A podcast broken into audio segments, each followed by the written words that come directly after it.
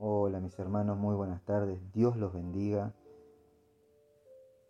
Quería compartir con ustedes una porción de la palabra que está situada en el libro de Éxodo capítulo 12, versículo 29 y 30.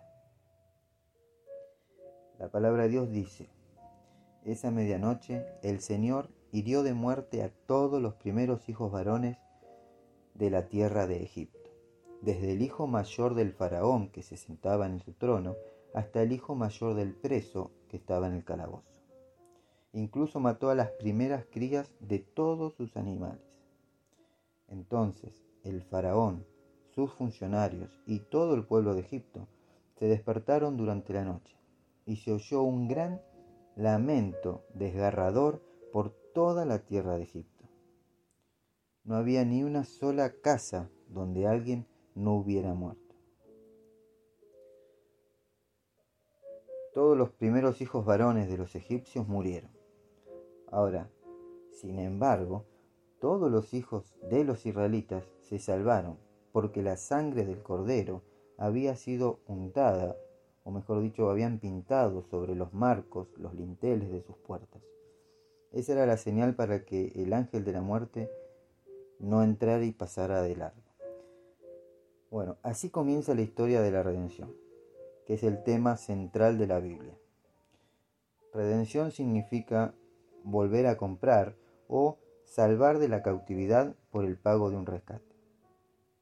Una de las maneras de volver a comprar a un esclavo era a través del intercambio de otro esclavo del mismo rango o uno que sea superior, uno mayor.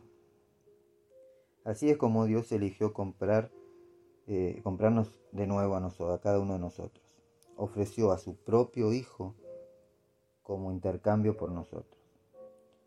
En los eh, tiempos del Antiguo Testamento, mientras se esperaba el sacrificio de Cristo, Dios aceptaba ofrendas simbólicas, la vida de un animal por la de un pecador.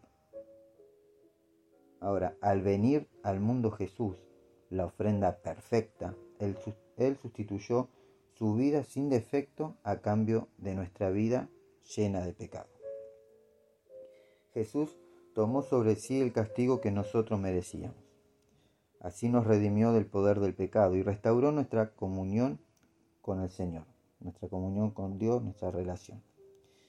El sacrificio de Jesús hace que el sacrificio de animales ya no sea necesario. Nuestro pecado acarrea consecuencias tremendas, consecuencias mortales, y para ser libres de ellas se debe pagar un precio, un precio tremendo.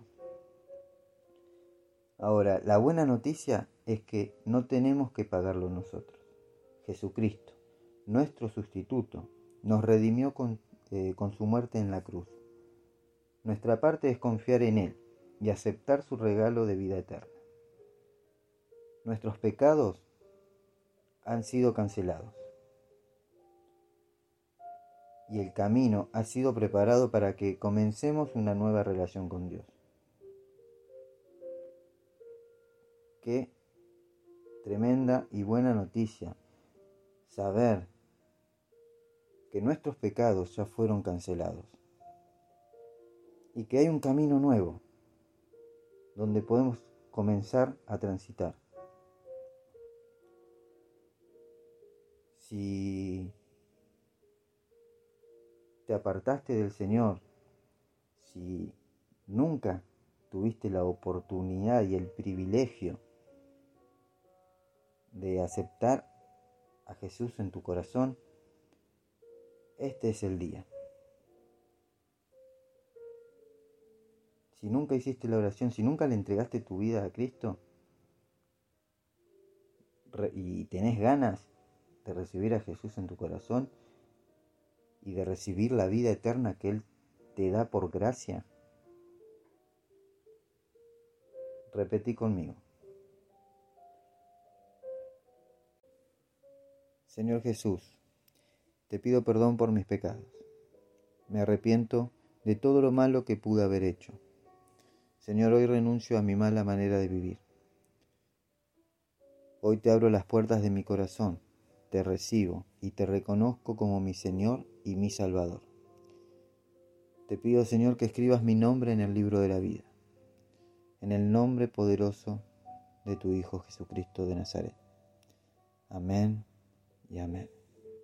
Y nos despedimos con una hermosa alabanza.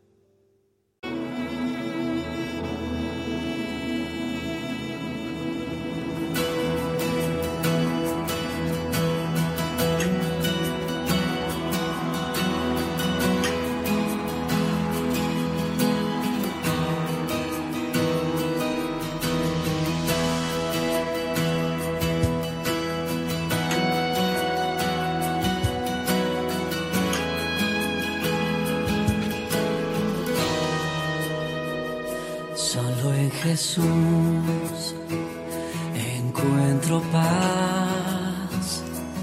Él es la luz, es mi cantar. Eterna piedra angular, mi roca firme al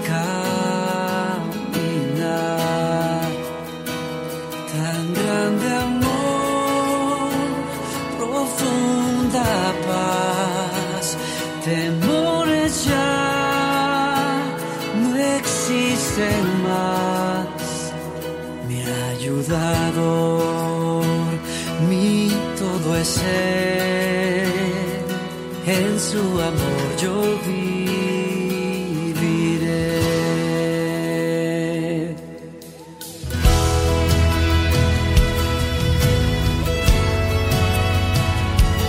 Solo en ti Jesús, solo en Jesús, gloria de Dios, humanidad el ser vistió, cual don de amor y salvación, negado por los que